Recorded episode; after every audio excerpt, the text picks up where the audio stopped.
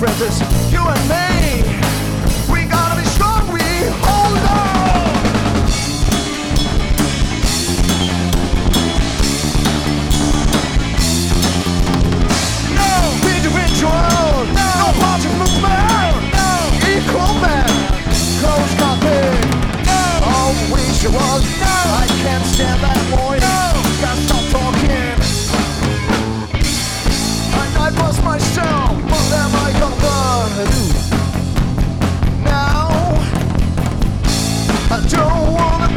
Put myself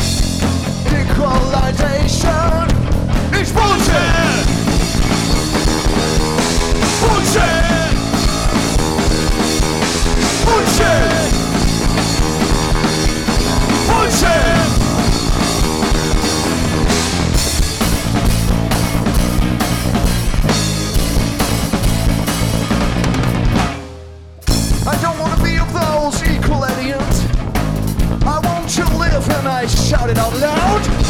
I want to see some more friends, it's you and me. We gotta be strong, we hold on.